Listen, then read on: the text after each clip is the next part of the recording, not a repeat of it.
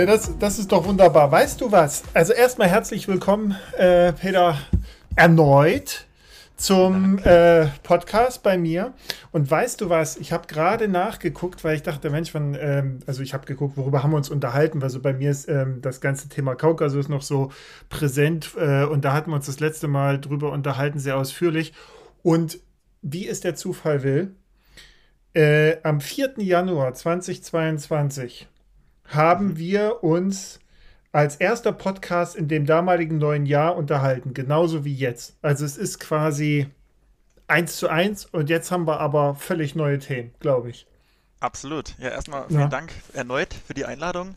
Ja, und gerne, ich habe es tatsächlich auch schon realisiert. Ich habe das auch schon gesehen und so, ey, das ist eigentlich genau zwei Jahre her. also heißt, dann müssten wir uns ja in zwei Jahren dann nochmal treffen. Im Prinzip kann man es schon eintragen im Kalender wahrscheinlich, ja? Es ist unsere ja, Tradition jetzt. Das, das passt super. schon. Wo steckst du eigentlich gerade? Weil ich habe ähm, äh, vorhin noch mal geguckt und du hast ja zwischendurch, warst du, also das, manchmal kommt man ja auch durcheinander, man weiß ja auch nicht, wie, wie aktuell manche Postings sind und so. Steckst du jetzt gerade in Mexiko oder bist du gerade wieder zu Hause? Oder wo bist du überhaupt? Ist tatsächlich nicht so einfach bei mir nachzuvollziehen, aber ich bin tatsächlich zu Hause. In Aha, Penzberg okay. in Oberbayern. Okay, okay. Weil ich hatte nämlich äh, noch eine, also da, das habe ich hier mit mir nochmal notiert und so, ähm, was du da eigentlich in Mexiko getrieben hast. Und du hattest ja dazu auch ein kurzes Video gemacht, äh, Remote Arbeiten. Äh, da können wir ja vielleicht auch noch zu quatschen. Aber, genau. Peter, stell dich doch nochmal kurz vor für alle, die vor zwei Jahren noch nicht dabei waren. Und äh, dann äh, lass uns mal reinhüpfen, denn du hast fantastische Radreisen gemacht. Also wir reden hier nicht über irgendwelche Races und Kram, sondern wir äh, starten das Jahr mit, mit schönen Inspirationen, tollen Radreisen, tollen Projekten von dir.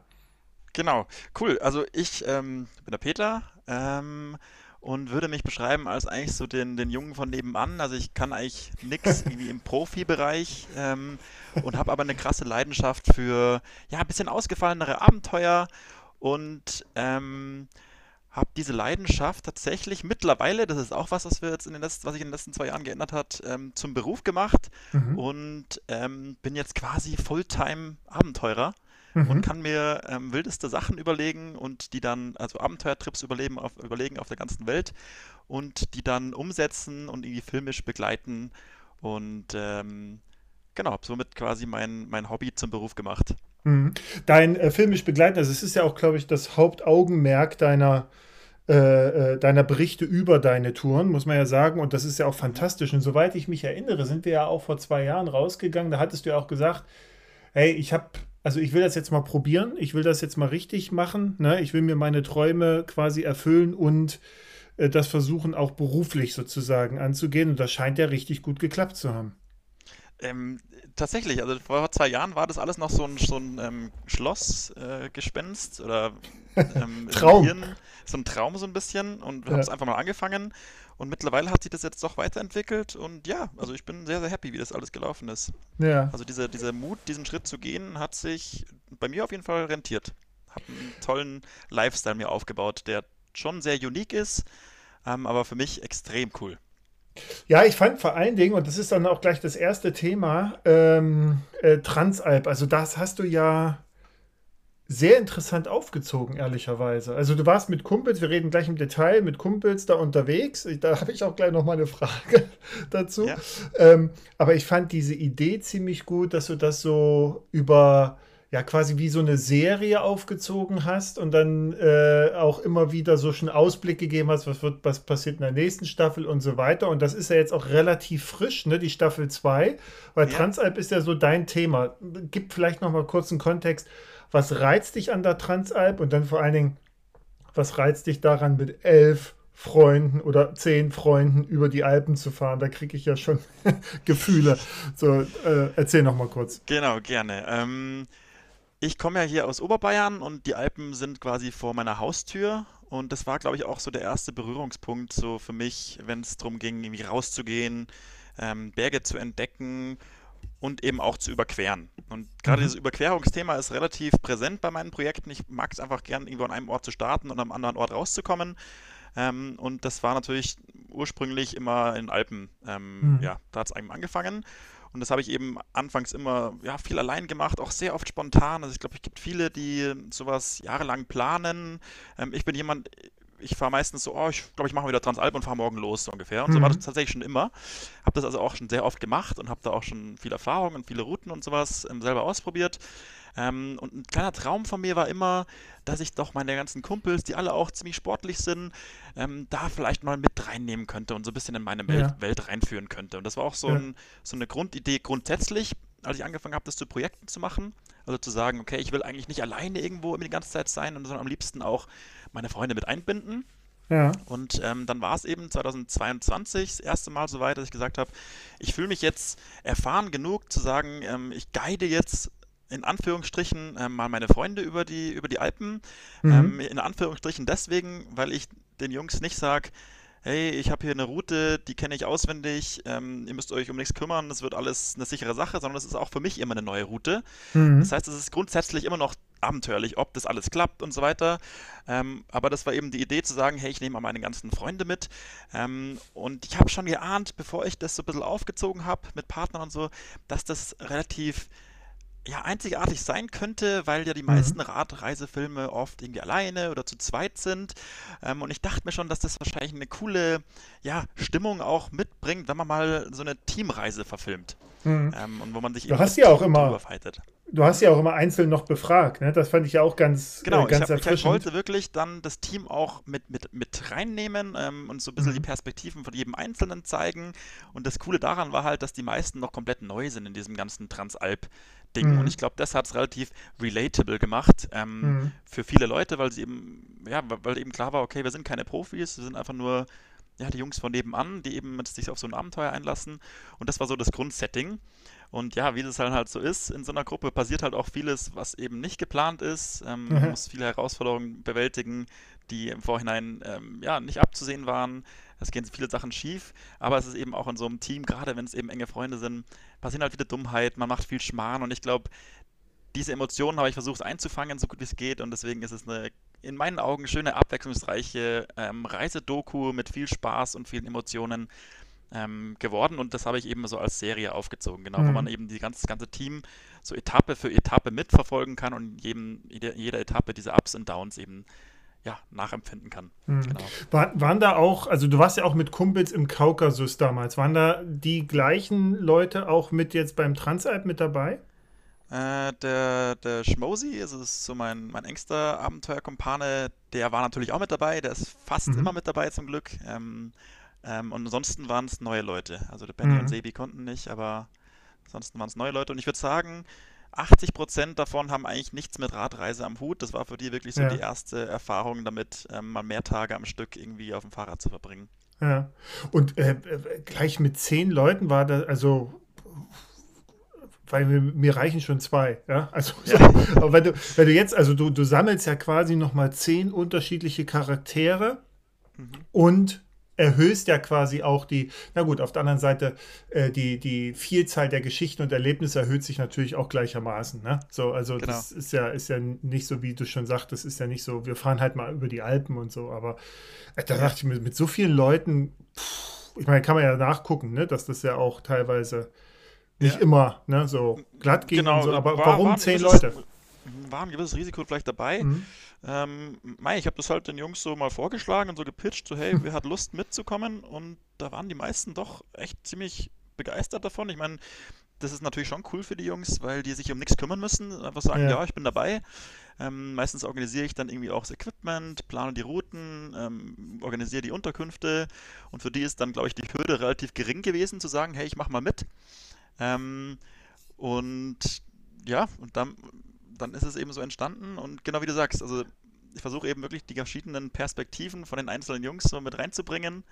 ähm, und es ist, ja, es ist ein Herzensprojekt. Also es war ja. 2022 das erste Mal und es war, also es war unglaublich. Es hat unheimlich viel Spaß gemacht. So viel ja. lachen müssen, so viel gute Laune einfach ähm, unterwegs. Man hat so ein gemeinsames Projekt, wie so ein, so ein Teamgefüge entsteht. Man, man, man fightet zusammen, man löst ähm, Challenges zusammen, sodass eigentlich schon direkt klar war, dass das muss nächstes Jahr wieder passieren und deswegen gab es eben dieses Jahr auch Staffel 2.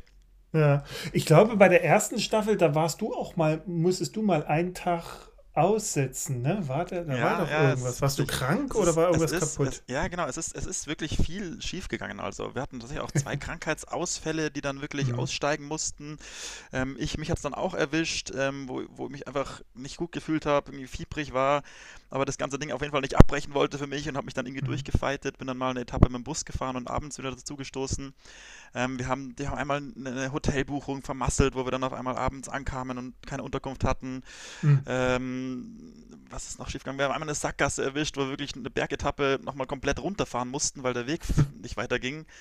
Ähm, Equipment, wo kaputt gegangen ist. Also einfach alles, was, was so passieren kann auf so einem Ja. Trip, ist passiert. Aber wir haben uns davon nicht unterkriegen lassen und waren eigentlich trotzdem immer gut gelaunt und haben uns ja über die Alpen gefeitet zusammen.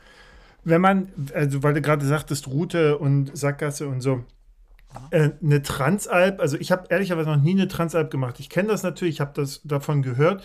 Es gibt ja nicht die eine Transalp-Strecke, oder? Es gibt doch mehrere. Ich glaube, mehr als zehn oder wie Ja, sieht das also aus? Kannst du vielleicht da mal kurz was genau. sagen? Grundsätzlich, in meinen Augen, gibt es unendlich viele Routen, Mhm. die du fahren kannst. Du kannst es ja, kannst ja deine Route komplett selber machen. Aber es gibt so ein paar Klassiker. Also so irgendwie Mhm.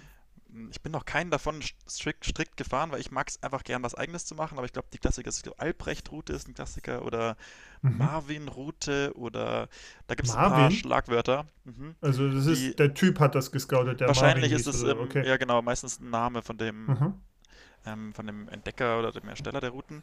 Aber grundsätzlich mache ich es am liebsten so, dass ich wirklich mir das Ding komplett selber mache. Also wirklich Mhm. jede Route einzeln mir verschiedene Gebirgsgruppen aussuche, die ich gerne überqueren würde und dann eben auch schaue, wie kann man die Etappen so legen, dass es eben funktioniert. Mein Fokus ist auch immer, dass man eben versucht, oben in den Bergen zu schlafen, also in Alpenvereinshütten. Das Mhm. muss aber natürlich auch immer zusammenpassen mit den Etappenlängen.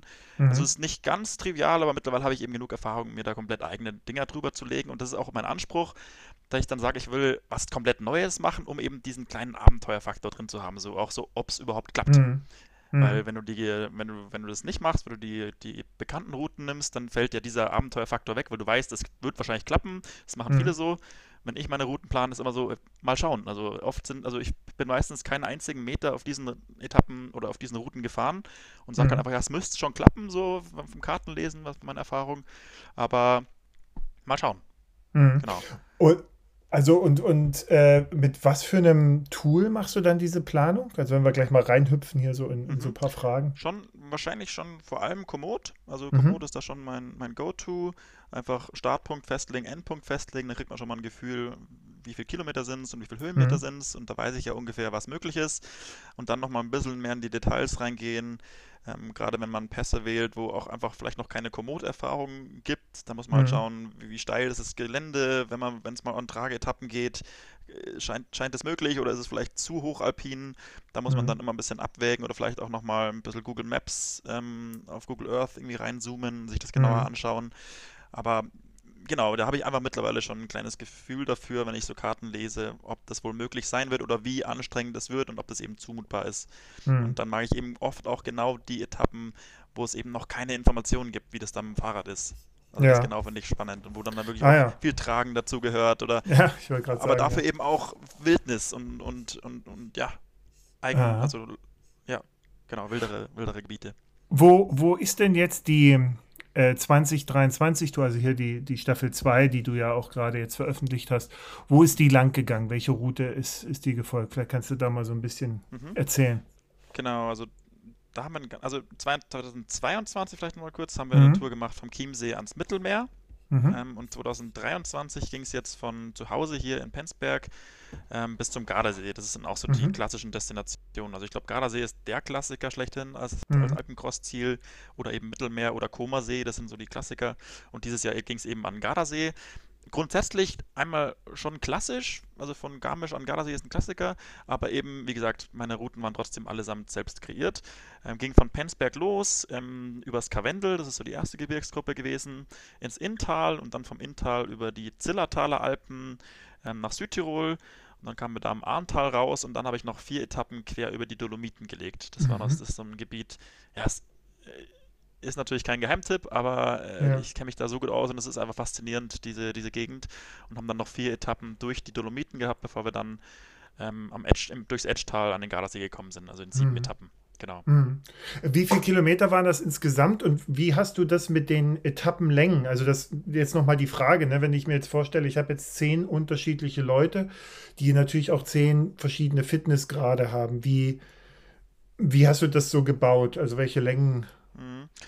Mhm. Ähm, genau, ich hatte natürlich schon ein bisschen die Erfahrung vom letzten Jahr, wo ich mich ein bisschen orientieren konnte, aber in dem Fall gehe ich immer so auf, je nachdem wie viele Höhenmeter drin sind, ich glaube, das ist eher der Faktor, der es Mhm. limitiert. Ich glaube, so zwischen 50 Kilometer und in dem Fall sogar eine Etappe mit 140, aber da war natürlich dann keine Ja. Höhenmeter. Aber ich Ja. glaube, im Schnitt waren es eher so 60 bis 70 Kilometer im Durchschnitt. Mhm. Und dann Höhenmeter meistens, ich wollte es nicht übertreiben. Also ähm, es soll immer noch so sein, dass, dass es schon eine Herausforderung ist, aber dass es schon möglich ist. Also zwischen 1500 und, 2, und, und 1800 war eigentlich so meine Zielvorgabe, aber es wurden dann auch Mhm. mal 2200 ähm, an einzelnen Etappen, also Mhm. so in dem, in dem, Dreh, in dem Dreh. Ähm, und Da genau, hätte ich zum Beispiel mehr gedacht, ehrlicherweise. Also gut, Man ich habe jetzt auch keine. Vorstellung von der Transalp, aber ja. Mhm. Man kann natürlich auch ähm, mit Etappen planen mit, mit mehr, aber ich, für einen Laien sind Ja, ja, 2000 stimmt Höhenmeter schon. schon, eine Ansage. Mhm. Ähm, und dann kommt es ja auch immer darauf an, was für Straßen. Also au- auf Asphalt, Mhm. sag ich mal, gar kein Stress eigentlich, 2000 Höhenmeter. Mhm. Aber meistens fahre ich ja nicht Asphalt, sondern gehe über Gravelwege und dann eben Mhm. auch über Single Trails und Trageetappen. Und dann ähm, kostet das natürlich dementsprechend mehr Kraft und auch mehr Zeit. Mhm.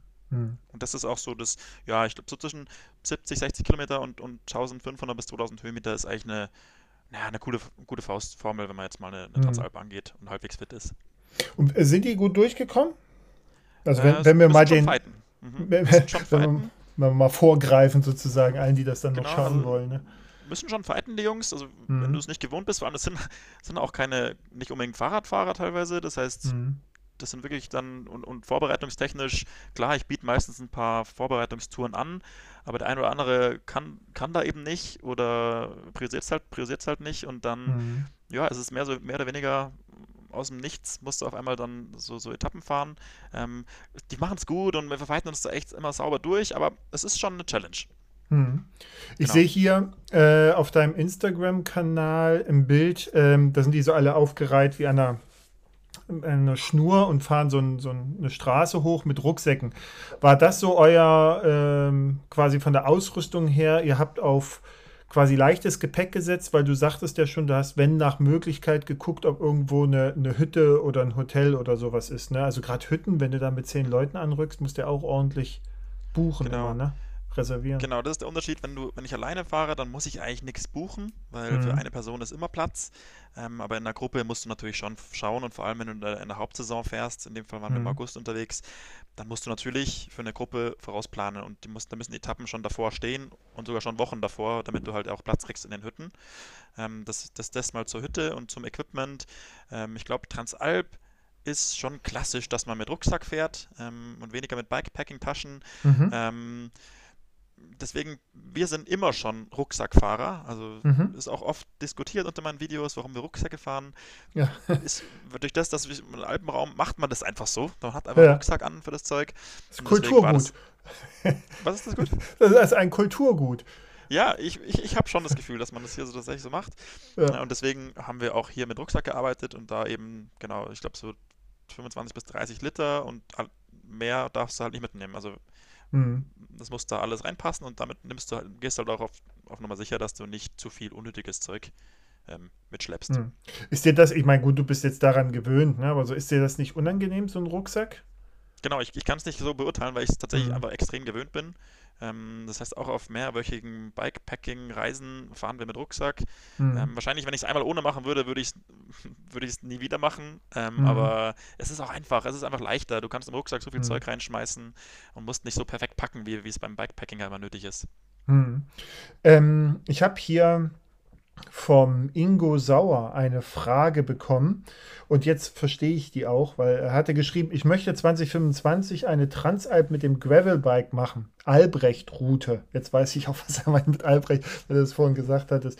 Äh, äh, er fragt dich jetzt nach Tipps, Zelt, Schrägstrich, Hütte, Fragezeichen. Also du bist ja jetzt hier schon der, der routinierte äh, Transalp-Profi. Also was kannst du Ingo sagen?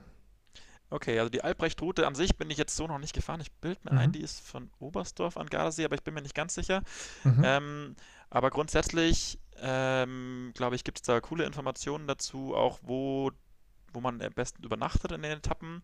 Ähm, Mhm. zum Thema Zelt ist eigentlich die Regelung in den Alpen recht eindeutig, dass Zelt nicht erlaubt ist, also eigentlich Ja, nirgends, nur als ja, Notbiwak. Das heißt, das kannst du auf jeden Fall da, daheim lassen. Ähm, und musst dich halt dann im Vorhinein, musst du dir halt schauen, wo gehüten. die Mhm. Etappen normalerweise enden und dort dir Mhm. dann deinen Platz ähm, Mhm. buchen. Und zum Thema Gravelbike, ich bin nicht so der, ähm, der Typ, der sagt, ja, du brauchst jetzt das beste Bike. Also ich bin ja auch Ja. ja, jahrelang mit einem ganz, ganz billigen Hardtail gefahren ähm, und immer noch eigentlich. Mhm. Aber Gravelbike bin ich mir nicht ganz sicher, ob das super viel Spaß machen wird, weil ich glaube, dass viele dieser klassischen Transalp-Routen wirklich viel Single Trails fahren und auch Mhm. Mountainbike-Gelände.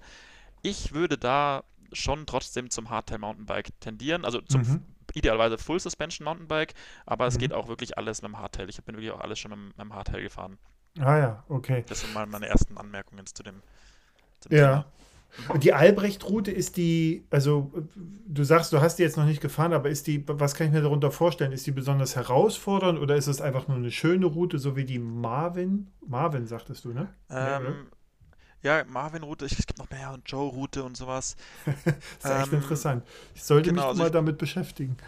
Genau, äh, jetzt- ich habe es mal kurz noch eingegeben nebenher. Die führt Ja, von, nee, von Garmisch an den Gardasee.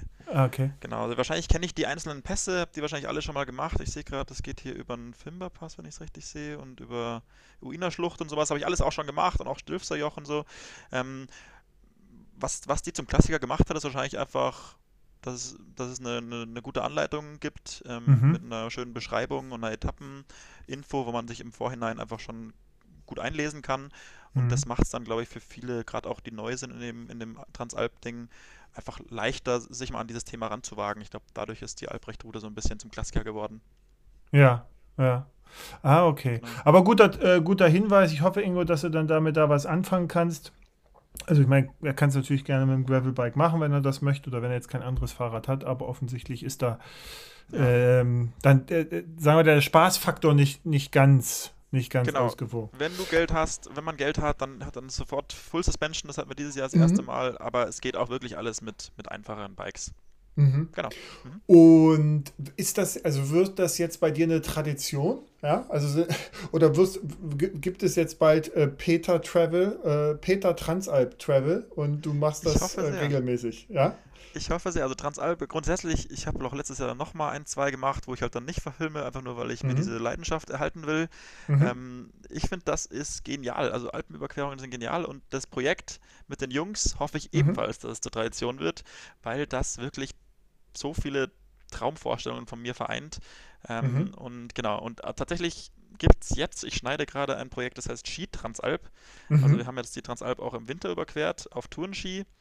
Ähm, und ich plane schon die nächste, wo eine Mischung aus Ski und Bike wird. Ja. Ähm, also da gibt es ganz, ganz viele Sachen ähm, in den Alpen, ähm, wo man sich noch austoben kann und wo ich auch einfach noch mega Spaß dran habe und immer was Neues entdecke.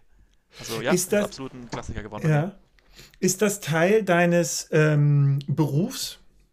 Mhm. Also, dass du sagst, ich biete sowas an und, und äh, du machst das halt auch und man kann dich auch buchen für sowas, so eine Überraschungstour sozusagen. Also, wenn man Das Man sagt, ich habe jetzt all, alles erlebt und jetzt will ich mal den äh, mit, mit Peter über die Alpen, egal wie. Wird Ich eine will es nicht ausschließen, das mal Mhm. anzubieten, aber aktuell habe ich tatsächlich noch mehr Spaß dran, weil ich glaube, wenn ich das offiziell anbieten würde, dann müsste ich da auch ein bisschen mehr absichern, versicherungstechnisch Ja, und ja, vielleicht ja, auch eine stimmt. Guide-Ausbildung haben, eine offizielle oder sowas. Das habe ich aktuell nicht und ich habe auch mehr Lust, so mein eigenes Ding nach wie vor zu Mhm. machen. Ähm, und das Konzept mit den Jungs klappt auch ziemlich gut. Also wir haben mittlerweile Mhm. halt dann einfach Partner aus der Szene, die dann ähm, an dem Projekt beteiligt sind. Ähm, wir arbeiten auch mit Tourismusregionen zusammen, wo wir die, die Routen durchlegen, die auch davon eben profitieren, dass wir eben die, Mhm. die, die Region dann vorstellen. Und so ist es auch ein ziemlich lukratives, oder nicht lukrativ, aber ein ziemlich Mhm. gutes Business geworden ähm, und Mhm. ist dementsprechend auch schon Teil meiner, meiner Jahresplanung, jetzt rein Mhm. beruflich, auf jeden Fall. Ja. Ja, sieht auf jeden Fall nach sehr viel, sehr viel Spaß aus und, und äh, daher auch die Frage. Na klar, wenn das Mhm. jetzt, dann, dann kann man sich ja quasi auch äh, Ende äh, 2024 wieder auf eine auf Staffel 3 freuen. Ich, ich hoffe doch, ja, absolut. Ja, muss, muss, den, den, muss dann auch so Überraschungsmomente einbauen, weißt du, bei jeder, bei jeder äh, neuen Staffel gibt es dann immer noch eine Challenge, irgendwas. Ne? So hast du ja schon gesagt, mit ja, Skiern ja, ja, so. oder so. Ähm, äh, witzig auch bei unseren Dingern ist immer, wir haben so, das ist auch mittlerweile eine Tradition bei uns, wir, wir zocken jeden Abend irgendwas. Also klar, Jungstruppe, irgendwas gambeln und irgendwie muss auch immer Strafen geben. Das heißt, es ist auch mittlerweile ein Klassiker, dass in jeder Etappe eben abends noch was gespielt wird, verschiedene Spiele und der Verlierer am nächsten Tag dann eben kleinere Strafen durchführen muss. Manchmal, ja. manchmal harmlosere, manchmal wildere. Ja. Ähm, und das ist auch so ein Klassiker, was so ein bisschen noch so ein Unterhaltungselement, glaube ich, mit reinbringt in die, in die Folgen. Der Verlierer darf am nächsten Tag nicht schalten. ja, so. Schalten haben wir noch nicht gehabt, vielleicht auch ein Tipp. Aber zum Beispiel, einmal durfte einer ähm, ja, kein Eis konsumieren in der ersten Eisdiele in Südtirol, was immer äh. schmerzhaft ist. Oder ja. halt klassisch irgendwie mal ein Eisbaden ähm, vom Frühstück. Oder, boah, die härteste Strafe in dieser Transalp war, wir hatten Kaltwachsstreifen dabei. Oh. Und einer musste sich quasi die, die Beinhaare entfernen ah, lassen. Aua, aua, aua. Äh, komplett so oder? Mit Druck. Wir hatten, glaube ich, so ein paar Streifen dabei ja. und die haben halt dann alle, alle abgebraucht, ja. genau. Also, oh als das als Strafe ausgeschrieben war, ähm, war natürlich die Konzentration und der Ehrgeiz bei dem Spiel mhm. am Abend äh, nochmal höher. Mhm. Ja. Das, wollte keiner, ja. das wollte keiner verlieren. Aber das ist, ja, das klingt, das klingt wunderbar. Das klingt genau, echt wunderbar. Du hast ja, mhm. und, und jetzt ist ja quasi nochmal ein ganz anderes, äh, äh, ganz anderes Thema. Das wird wahrscheinlich in den Alpen nicht gehen, aber vermutlich wirst du mich da auch eines Besseren belehren. Du hast auch das Bike Rafting gemacht. Ähm, und du warst in Schottland. Also Bike Rafting ist vielleicht für alle, die das, die sich darunter jetzt noch nichts vorstellen können, ist letztendlich eine Kombination aus Fahrrad und Schlauchboot im weitesten Sinne, aber du wirst uns da gleich mehr dazu erzählen. Du bist da durch die schottischen Fjorde. Ich habe nur gesehen, du hast das vorher auch schon mal gemacht. Also du warst jetzt nicht ganz neu im Bike Rafting sozusagen, aber die schottischen Fjorde haben euch da dann doch noch mal gezeigt, wo der Hammer hängt, so ein Stück weit, ne? Genau. Äh, was ich so sehen konnte. Und da warst du aber mit, er war zu zweit unterwegs, ne? Genau. Erzähl mal. Ähm, genau, Pack Rafting ähm, mhm. sind eben diese kleinen, diese zusammenfaltbaren äh, Kajaks, glaube ich, kann, kann man mhm. sagen. Mhm. Ähm, und die sind dann so 50 Zentimeter auf vielleicht 30 Zentimeter so, so mhm. einrollbar und dementsprechend auch wirklich mobil. Man kann sie mhm. also Was wiegen die? Rucksack, die wiegen so zwei bis drei Kilo nur. Okay. Ähm, dazu gehört natürlich noch ein Pedal und eine mhm. Schwimmweste und so ein Sitz, wo man dann braucht. Mhm. Ähm, aber es ist trotzdem noch mobil genug, um es eben zu kombinieren.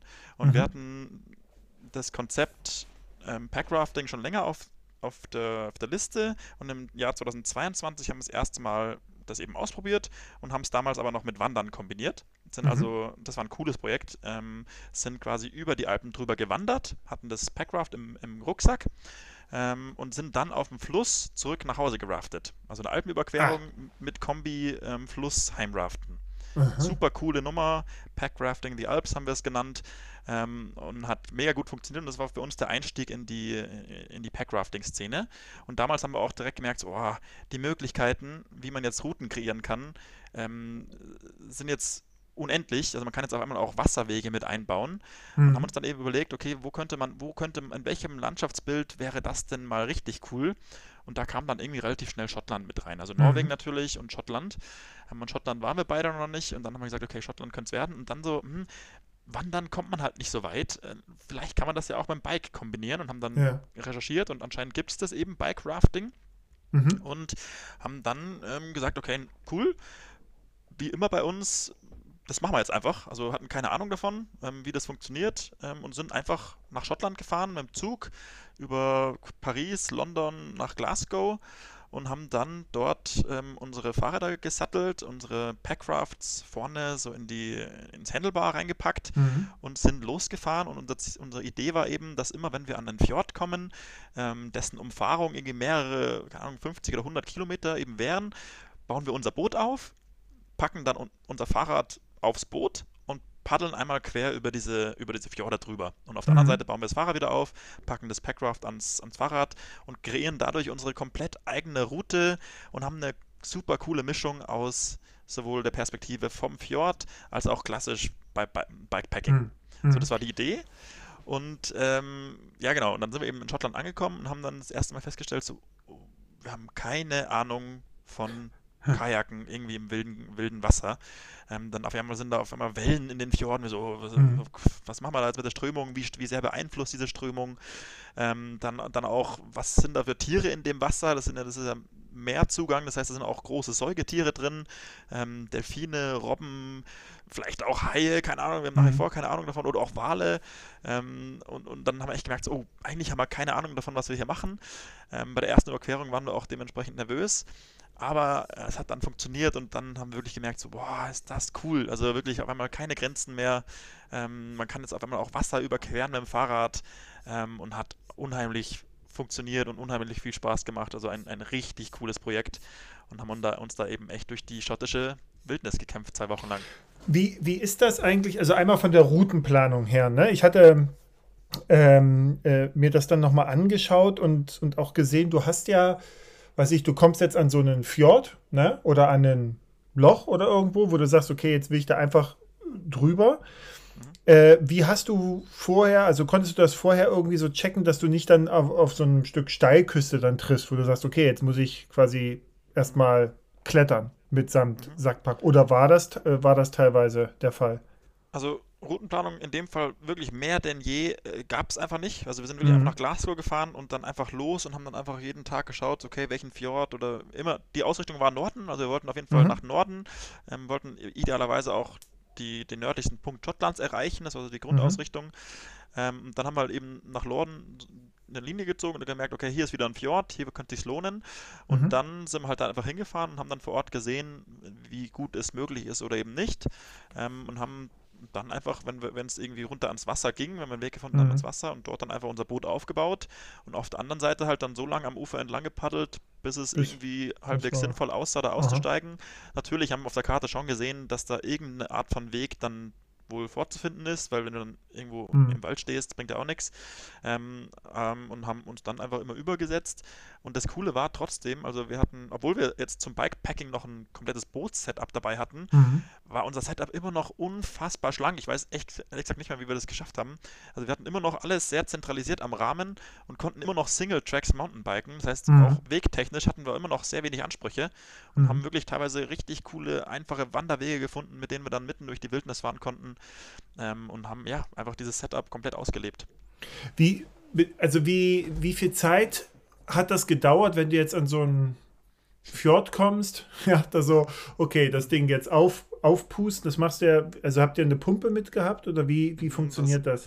So, zum einen so ein, so ein, so ein Blasesack, wo du, Mhm. wo du die- das Grundvolumen reinkriegst und dann eine Pumpe, um noch ein bisschen den, den endfinalen Druck hinzukriegen. Mhm. Genau. Ist das, ist das einer Fahrradpumpe ähnlich? Also kann man da sogar vielleicht kombinieren, dass du sagst, ich habe eine Pumpe, mal die eine geht voll. Überlegung vielleicht. Aber nee, in dem Fall ist es mit einer bisschen größeren Öffnung, dass halt auch ein bisschen mehr Mhm. Luft auf einmal reingeht. Ähm, und dann pumpst du das auf. Das Grund, also das Aufpumpen an sich dauert nicht so lang, aber tatsächlich, also Packen war äh, ein Riesenthema, gerade Mhm. weil wir eben noch keine Erfahrung hatten im Bikecraften. Du musst erst das Boot aufpumpen, das ist relativ schnell passiert, aber dann musst du das Fahrrad eben ein bisschen abbauen. Meistens, ich habe sogar beide, beide Räder vom Rahmen dann montiert Mhm. dann das dann kannst du dann irgendwie auf dem Boot platzieren, das eben sauber befestigen mit irgendwelchen Straps. Ähm, das haben wir auch die ersten ein, zwei, drei Überfahrten immer wieder optimiert, neue Sachen ausprobiert. Dann musst du dein komplettes Equipment irgendwie in wasserdichte Beutel packen. Mhm. Ähm, also das Packprozedere, du kennst es vom Bikepacking, ist Ja. immer ein Thema, wo man morgens Zelt abbauen, bis man losfährt. Und in dem Fall wurde es nochmal noch mal, äh, schlimmer quasi, weil wir eben noch dieses ganze Boot-Setup aufbauen mussten. Ich glaube, am Anfang haben wir wirklich irgendwie mal zwei, drei Stunden nur rumgepackt, um dann endlich in den See zu stechen. ja. Ähm, aber es wurde dann tatsächlich besser. Also ich glaube, hinten raus haben wir es auch irgendwie in einer Stunde ge geschafft, was immer noch viel ist, aber es Ja. ist einfach auch viel zu tun.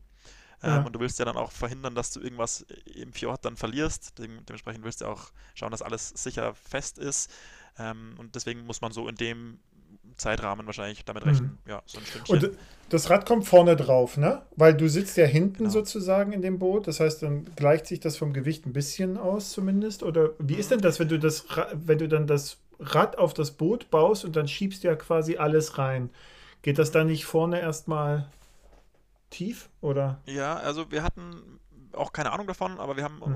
mit unserem Bootpartner Amphibio ähm, Ja. eben auch im engen Austausch gestanden und ich habe halt auch oft gefragt, so, hey, was kannst du uns empfehlen? Ich meine, der kennt sich ja da besser aus wie wir. Mhm. Ähm, und er hat uns dann eben ein Boot empfohlen, in dem Fall hieß das Modell Sigma TX.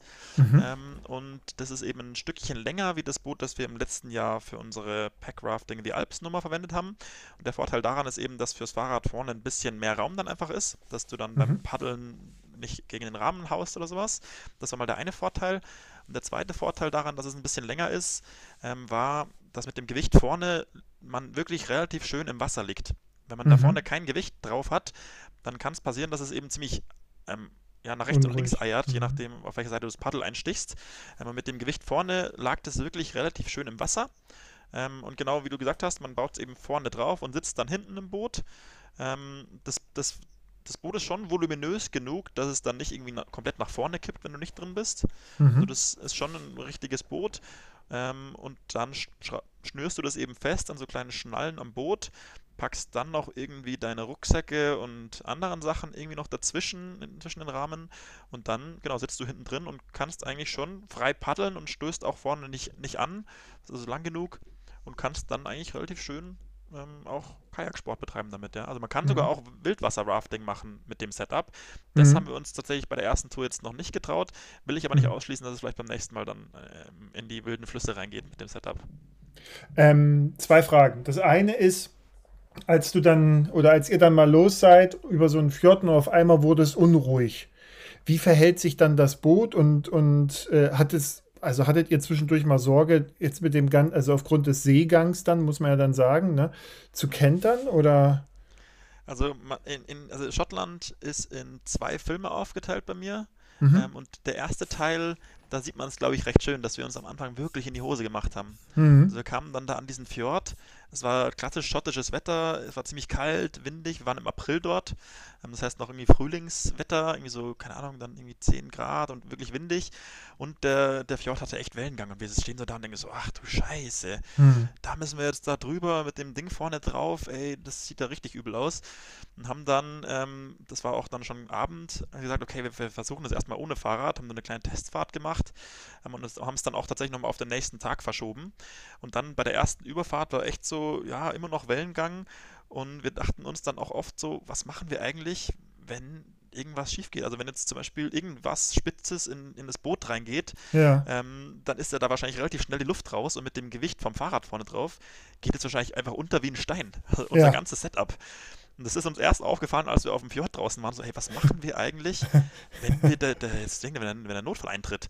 Ja. Und dann, äh, erste Überfahrt war wirklich wirklich Adrenalin geladen, so, oh, okay, schnell einfach auf die andere Seite rüber. Wir haben uns dann, dann so ein bisschen so einen Backup-Plan überlegt, haben uns so ein paar Schnüre bereitgehalten für den Ernstfall, dass wenn was passiert, dann sind wir auch immer relativ nah beisammen geblieben. Wenn was passiert, dass man halt direkt sein Fahrrad mit dieser Schnur befestigt und dem anderen irgendwie rüberwirft mit dem Seil, sodass das. Damit er dann vom Gewicht runtergeht. runtergezogen wird. Also das zum, also wir hatten ja Schwimmwesten an, also ich glaube, dass ja. wir ertrinken, vor, der, vor dem hatten wir jetzt wenigsten Angst, aber dass halt einfach unser ganzes Equipment am, am Grund des Sees hm. versinkt. Das war definitiv äh, ein Risiko, was da war. Und so wollten wir das so ein bisschen so als Notfallplan machen. Ähm, und dann, ja, die Wellen schlagen schon ein, aber das Boot ist schon auch, hat schon noch genug Auftrieb, um, um mhm. da ja, halbwegs sicher drin zu sein. Und es war jetzt auch nicht, es waren schon Wellen, aber es waren jetzt auch keine 3 Meter Wellen, wo einem dann wirklich das wirklich zum Problem wird. Ähm, also es hat im Endeffekt alles gut geklappt, aber es waren definitiv Faktoren, von denen wir auch keine Ahnung hatten und in die wir uns auch reinfighten mussten.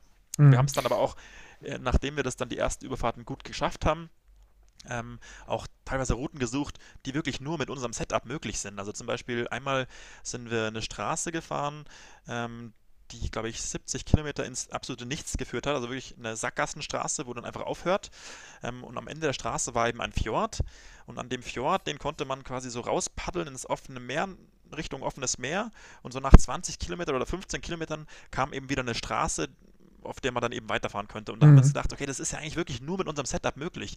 Weil zum Wandern, 70 Kilometer da rein wandern, ja. ist ja auch irgendwie unnötig. Wenn du im Auto reinfährst, dann steht dein Auto da, kommst nicht weiter. Und da haben wir so, ey, das ist, ja, das ist ja Wahnsinn. Wir können echt Strecken fahren, die wirklich nur mit diesem Setup möglich sind. Mhm. Und genau so haben wir dann eigentlich unsere, unsere Routen ähm, gelegt, dass wir wirklich gesagt haben, okay, nur mit dem Ding möglich. Und das hat einfach unheimlich Spaß gemacht. War echt noch so ein bisschen so ein Pioniergedanke einfach mit dabei, was wir ja. einfach extrem lieben. Ähm, de, die zweite Frage, die schließt so ein bisschen Pioniergedanke. Ne? Du sagtest ja, okay, die ganzen Sachen müssen ja eigentlich wasserdicht verpackt sein. Jetzt hast du einen Rucksack mit dabei. Jetzt hast du ja auch Elektronik mit dabei, ne? Deine Kamera, eine Drohne mhm. und so weiter. Ähm, also wie habt ihr dann, also was habt ihr benutzt, um das alles wasserdicht zu kriegen? Hast du den Rucksack kriegst du eigentlich nicht wasserdicht, ne? Das war noch so ein Restrisiko, ne? Spritzwasser. Also, da, haben wir halt, da haben wir halt die, die Regenhülle drüber mhm. gedingst. Aber klar, wenn der ins Wasser fällt, wäre natürlich trotzdem nass gewesen. Mhm. Aber es hat zumindest gereicht, so wie diese klassischen Spritzer, die halt dann bei jedem Paddelschlag mit reinkommen, dass halt nicht alles komplett nass wird. Und ansonsten hatten wir halt diese, diese Drybags von Deuter, mhm. ähm, wo wir in verschiedenen Größen aber verschiedene Packsacke dabei hatten wo halt dann auch Schuhe reinkommen und, und mhm. ja genau, auch, auch Technik. Ich hatte einen, einen Sack eben, der dann nur für mein Kamerazeug war, weil ich habe ja auch vom Boot dann aus auch Aufnahmen gemacht. Das ist vielleicht noch eine ganz lustige Story, weil das schaut immer so jetzt ganz nett aus. Ich glaube, die Drohnenaufnahmen mhm. sind wirklich wirklich unique, die wir da ja. jetzt gemacht haben, von zwei Leuten, die halt mitten am Fjord auf einmal so ein Fahrrad mit dabei haben. Aber das Drohnefliegen in diesem Boot ja. ist höchst riskant. Also wirklich ja. höchst riskant. Ähm, und da, da, da schwitze ich mir wirklich äh, alles voll immer vor, vor Aufregung, weil ähm, du startest das Ding ja aus der Hand erstmal. Das ist ja alles mhm. noch ganz okay.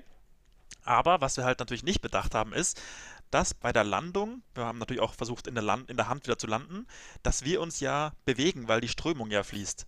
Mhm. Das heißt, die Drohne, die geht einfach nur senkrecht runter, aber während die runtergeht, sind wir ja schon an einem ganz anderen Ort, weil die Strömung uns weiterträgt. Ja. Und einmal kann ich mich erinnern, die, der Akku war schon fast leer und die, die piepst dann immer so, so piep, piep, piep, mhm. piep, piep, piep und jetzt und dann heißt es jetzt landen, jetzt.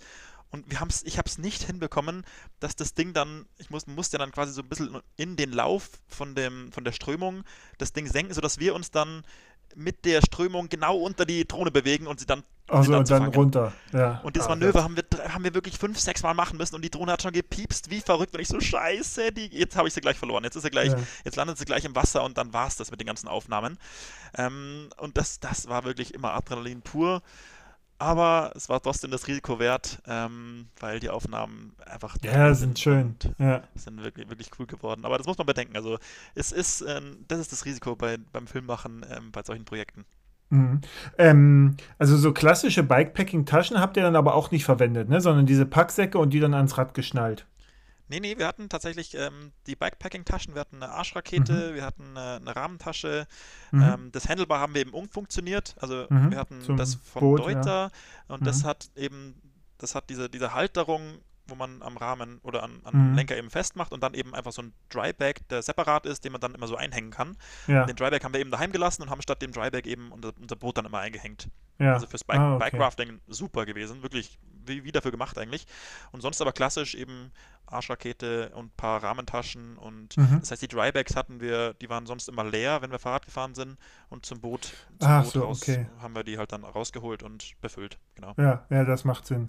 Und Rucksack macht da ja auch Sinn, ne? Also weil du brauchst ja auch den Raum sozusagen. Genau, genau. Also ohne Rucksack wäre wär das Setup nicht möglich, da müsstest mhm. du auf jeden Fall noch die Federgabeln mit, mit benutzen als, als ähm, Packvolumen, verlierst mhm. aber dann natürlich an äh, Fahrvergnügen, wenn es in die Single Trails geht. Deswegen ja, ja, war schon cool so. Ja, ähm, ich sehe hier in der einen, also in dem einen, ich glaube im zweiten Video, ähm, du hast so Crocs an, ne? So, äh, äh, habt ihr da auch, also sind das dann so Wasser, also die Füße werden nass oder sind das genau. irgendwelche Socken?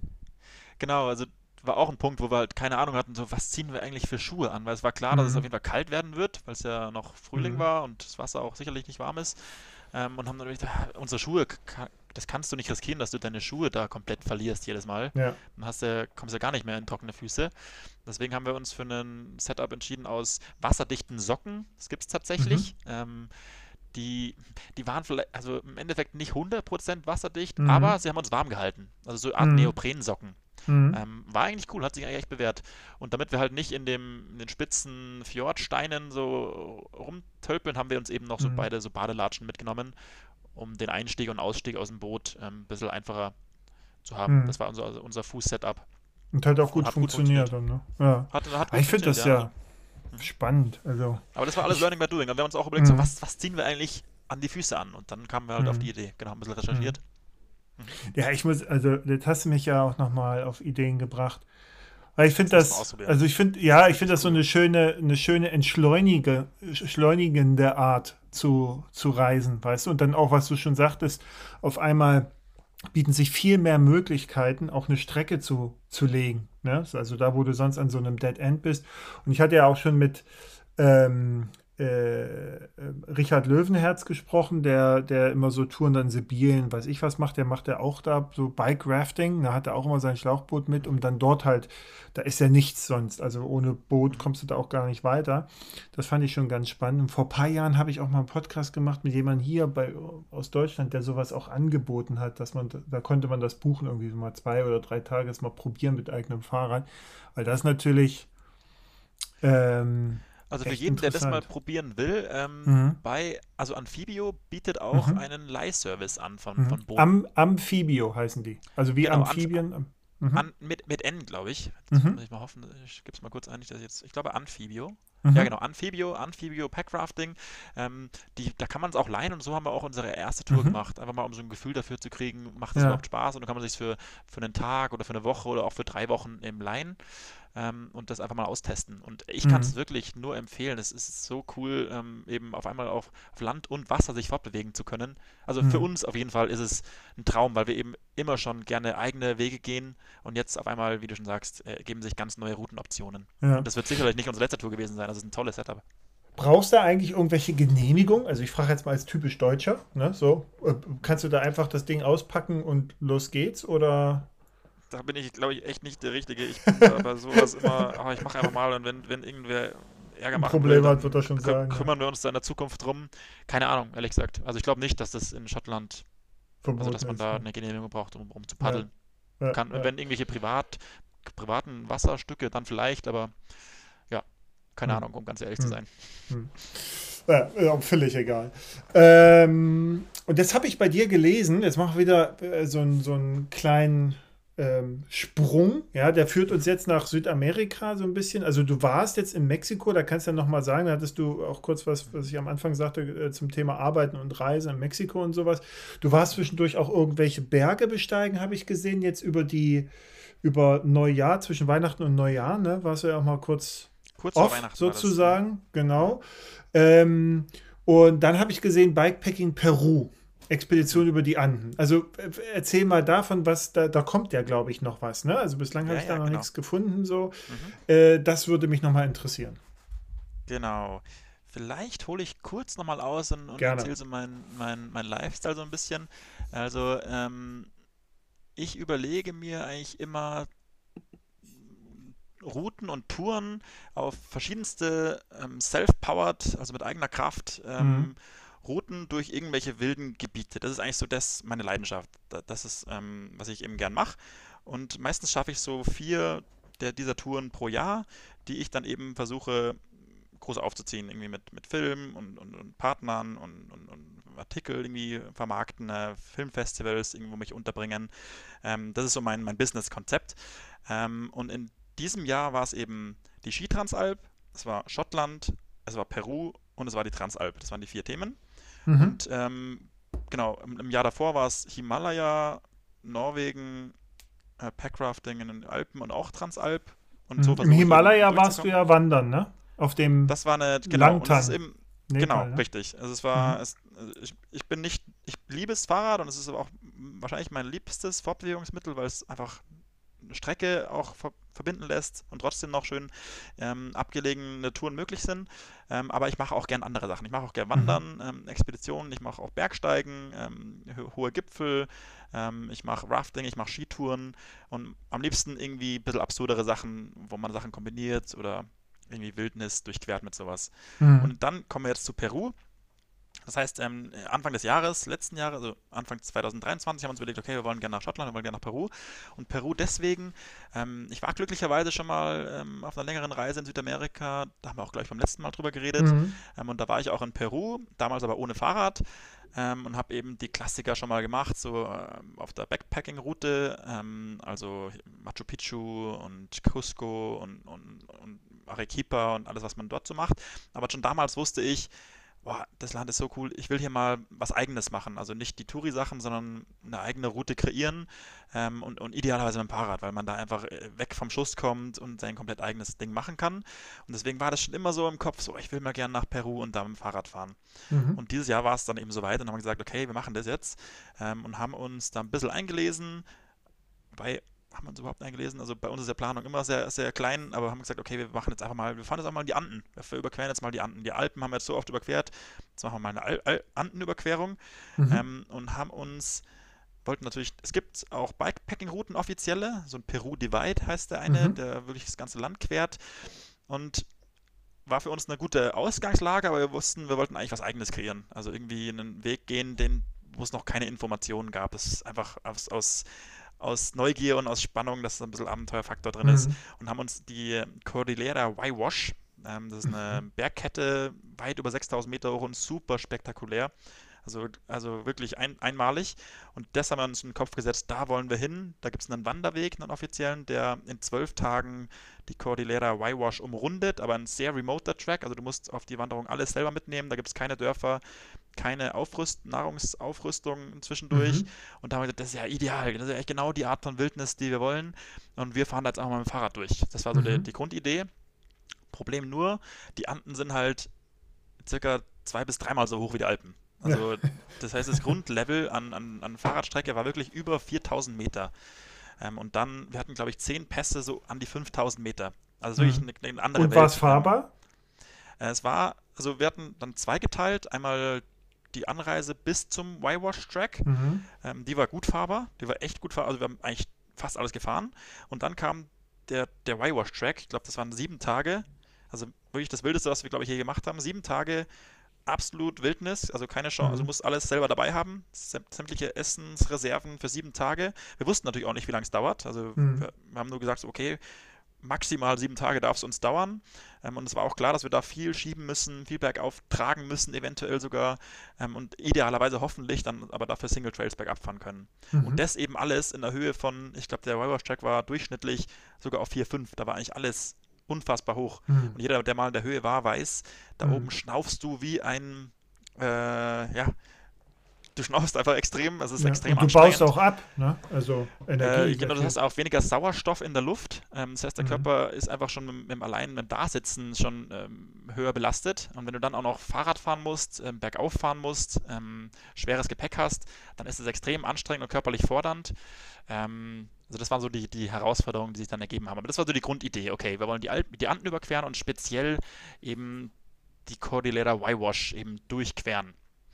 So, das war die Idee und das war es auch schon mit Planung. Wir so, ja, okay, es hat anscheinend, das haben wir schon gesehen, es, es, hat schon mal jemand gemacht. Es war auch für uns so, okay, es scheint möglich zu sein, ähm, dann probieren wir es einfach mal. Und dann sind wir einfach nach Lima geflogen, haben unsere Bikes aufgebaut und sind losgefahren und hatten auch mhm. da, wir hatten alles dabei, Zelt und so, deswegen mussten wir nicht die Etappen einzeln planen und haben gesagt, okay, wir probieren wir einfach mal, schauen wir mal, wie, sich, wie das mhm. so ist in der Höhe Fahrradfahren. Und dann ging es los. Dann sind wir von Lima eigentlich direkt in die Anden reingestochen. Also Lima ist auf, auf Meeresniveau. Und dann geht es eigentlich direkt in der einen Straße hoch auf 5000 Meter. Mhm. Ähm, es geht natürlich nicht einfach so. Wir kennen uns das ein bisschen aus Stück, zumindest. Ja. Muss natürlich akklimatisieren. Das heißt, mhm. wir haben das schon gestückelt und gesagt, okay, War die stark befahren? Die Straße? Leider. Also im Nachhinein würden ja. wir es wahrscheinlich anders planen, aber da lohnt es sich vielleicht doch mal zu planen. Wir, sind dann, wir haben dann festgestellt, dass es so die Hauptader, wo das Inland mit, mit Lima verbindet. Das heißt, da war extrem viel Truckverkehr. Mhm. Ähm, also die ersten Tage waren, durch das, dass wir es eher als Akklimatisierung gesehen haben, war es vielleicht noch okay, aber es war wirklich viel Verkehr ähm, und auch wenig Fahrradwege, musste also immer auf der Straße fahren. Mhm. Ähm, war trotzdem cool, weil es natürlich trotzdem eigentlich kein Tourist macht. Ähm, das heißt, die Dörfer, die wir dann passiert haben, waren total, ja, ähm, remote und äh, abgelegen und äh, wirklich untouristisch, was super spannend mhm. ist. Ich spreche zum Glück ähm, passables Spanisch, das ist immer cool, um, um dann da in den Austausch zu kommen mit den, mit den Locals. Also das war schon auch cool, aber ich glaube im Endeffekt würden wir es wahrscheinlich anders machen, diesmal, um einfach diesem Riesenverkehr zu entgehen. Mhm. Haben uns aber dadurch eben in den ersten vier, fünf Tagen einfach langsam an die Höhe angepasst. Also die, die Daumenregel besagt immer so beim Akklimatisieren, so ab 2000 Meter geht es ungefähr los, dass man eben immer nur 400 Meter höher schläft wie am Tag davor. Das heißt, du kannst Mhm. tagsüber schon höher gehen. Das ist auch Ja. gut zum Akklimatisieren, dass der Körper sich da schon mal anpasst. Aber zum Schlafen dann idealerweise eben weiter unten. Und das Mhm. haben wir einigermaßen so durchgehalten. Ich glaube, ein paar Sprünge, wo höher wie 400 waren, haben schon gepasst, aber dann muss man einfach auf seinen Körper hören und schauen, wie, ähm, wie kommt man zurecht. Also die, die, die Mhm. klassischen Symptome der Höhenkrankheit sind dann erstmal ähm, Kopfweh und dann auch Übelkeit. Also wenn man merkt, dass sowas eintritt, dann muss man es einfach nochmal verlangsamen, den Akklimatisierungsprozess, aber es, wir haben uns gut Mhm. gefühlt und konnten dann sozusagen ab Tag, ich weiß nicht mehr genau, Tag 5, glaube ich, konnte man sagen, okay, jetzt sind wir ready, jetzt kann man wirklich Mhm. in die Wildnis stechen und, ähm, und sind ähm, angepasst an die Höhe. Zwei Fragen. Los. Zwei Fragen. Das eine ist, du sagtest gerade, ja, okay, das nächste Mal vielleicht einen anderen Weg da hoch. Ähm, also hätte es den denn gegeben und oder wäre der dann so abgelegen und wild gewesen, dass dann natürlich an, einer, an so einer Hauptroute hast du ja immer noch mal Versorgung, ne? Und an so einer Nebenroute ist zwar dann kein Verkehr und so, aber auch vermutlich auch keinerlei Versorgungsmöglichkeit, oder? Mhm. Ich glaube, was wir gemacht hätten oder was eine Alternative ist, dass du halt nicht in Lima startest. Also Mhm. Lima ist eh, Lima ist eine 12 Millionen Stadt.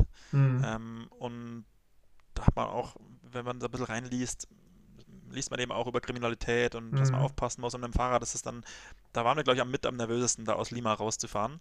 Ja. Ähm, das heißt, das ist schon eine Alternative zu sagen, man, man startet vielleicht gar nicht in Lima, sondern entweder man fliegt nochmal im Inland Mhm. nach Cusco oder Huaraz oder so, das sind so die Bergstationen. Aber das Problem war eben für uns, wir wollten einfach direkt starten. Wir, hatten, wir, wollten, wir waren heiß, wir, waren, Ja. wir wollten darüber zum Fahrrad fahren und nicht nochmal, um irgendwie rumzufliegen.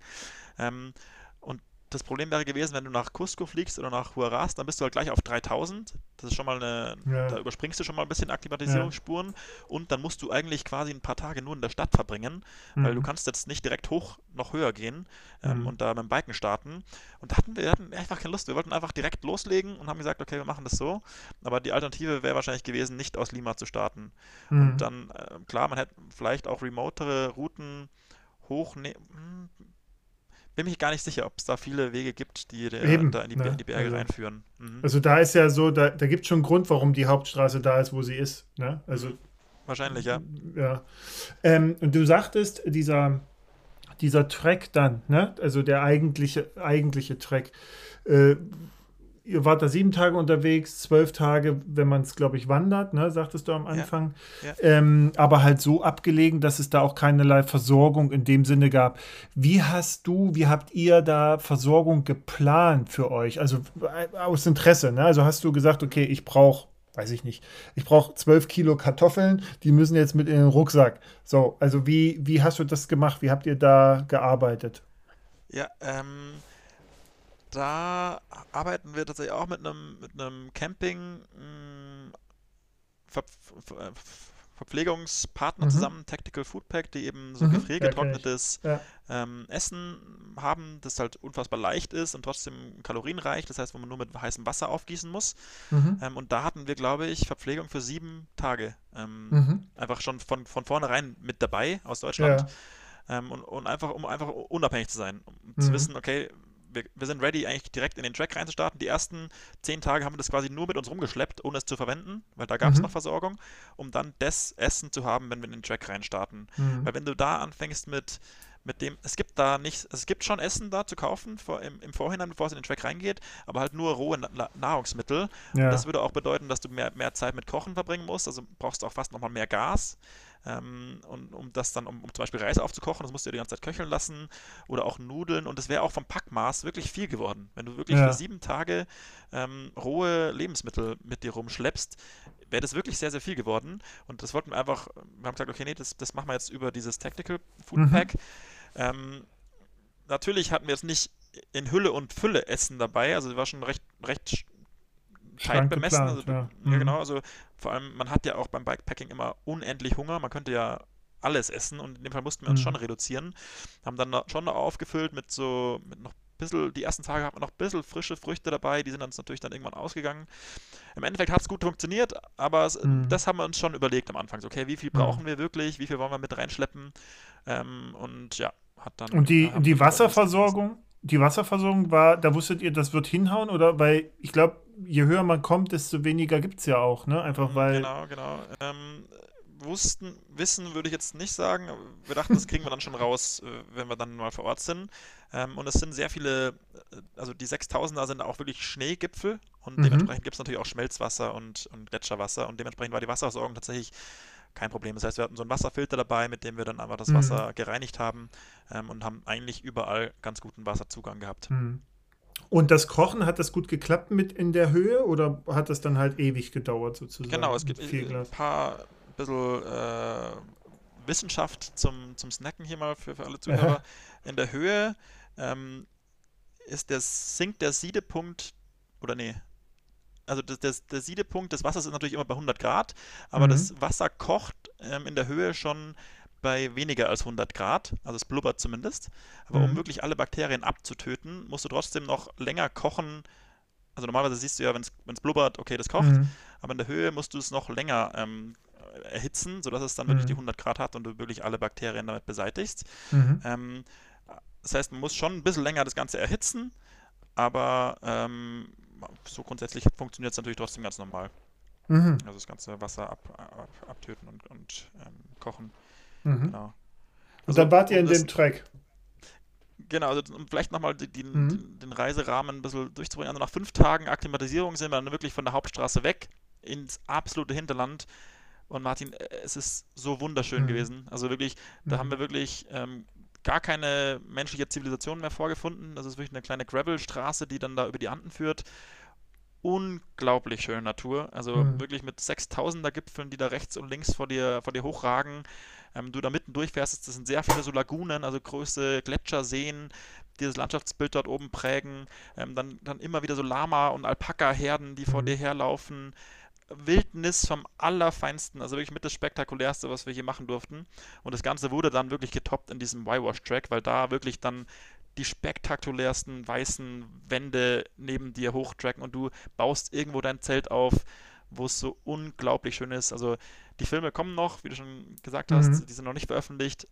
Es wären absolute Highlight-Filme, was, was ich je produziert habe. Also unglaubliche Natur, die wir uns da erarbeitet haben. Wie, wie ist denn eigentlich das Wetter in, äh, da oben in den Bergen? Also man sieht ja meistens immer nur blaue, ne, blauer Himmel und so, aber es kann ja, da kann es auch ungemütlich werden. Oder war das zu der Jahreszeit einfach recht stabile Wetterlage? Genau, also jahreszeittechnisch ist es dort so, also Peru ist ja in der Südhalbkugel, das heißt grundsätzlich ist ja erstmal, wenn bei uns Sommer ist, ist da, ist da Winter und umgekehrt. Mhm. Ähm, aber in dem Fall ist eher die Regenzeit das, wo, wo relevant ist, wenn es darum geht, ähm, in die Anden zu gehen. Mhm. Ähm, und die Regensaison, also ich weiß zumindest, die Trockensaison ist eben Juni, Juli, August oder Mai, Juni, Juli mhm. oder sowas, ist so die Trockensaison.